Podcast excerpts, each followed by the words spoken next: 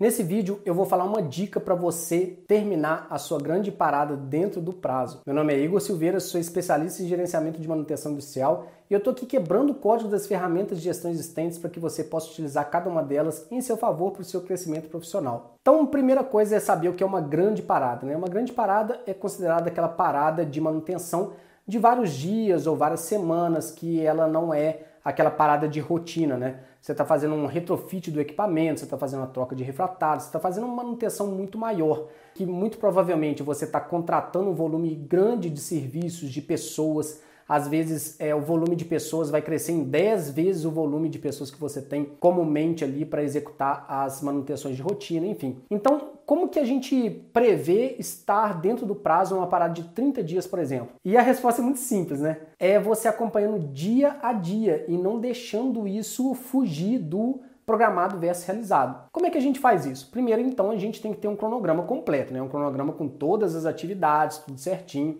etc. Então, ali vai estar tá todo homem-hora, vai estar, tá, enfim, todas as atividades. E aí a gente pode contabilizar isso em número de atividades, ou, ou seja, número de ordens de serviço, ou número de horas também, HH, enfim, da forma que você achar que é melhor aquele controle, né? E aí você coloca aí os 30 dias, né? O primeiro dia, o segundo dia, o terceiro dia e você contabiliza. Ó, o primeiro dia era para ter feito 10 atividades, no segundo dia outras 5 no terceiro dia e vai assim por diante. E depois coloca isso num percentual crescente até chegar aos 100% no trigésimo dia.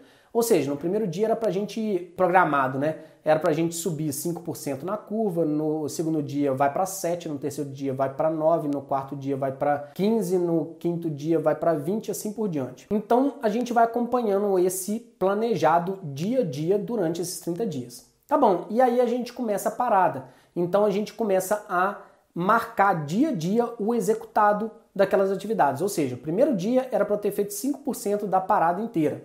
E eu fiz quanto? Eu fiz 4%, ou seja, eu estou atrasado em 1%. Aí no segundo dia era para eu chegar em 7%, eu estou em quanto? Ah não, no segundo dia a gente fez até mais, eu estou em 8%. Beleza, nós estamos...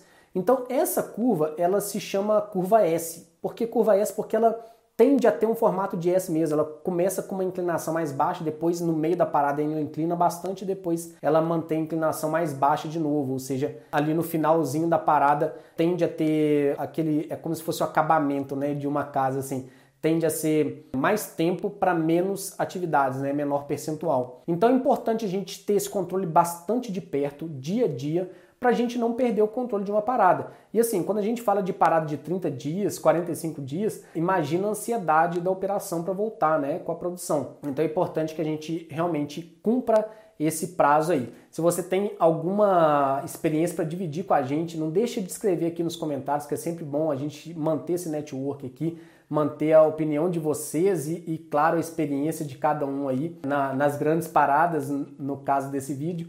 E se você gostou, deixa um like, se você gostou muito, compartilha. Se você ainda não é inscrito no canal, se inscreva, ative as notificações, porque assim, todo novo vídeo que a gente postar aqui, você vai estar tá sabendo em tempo real, beleza? Te vejo no próximo vídeo, um abraço, sucesso!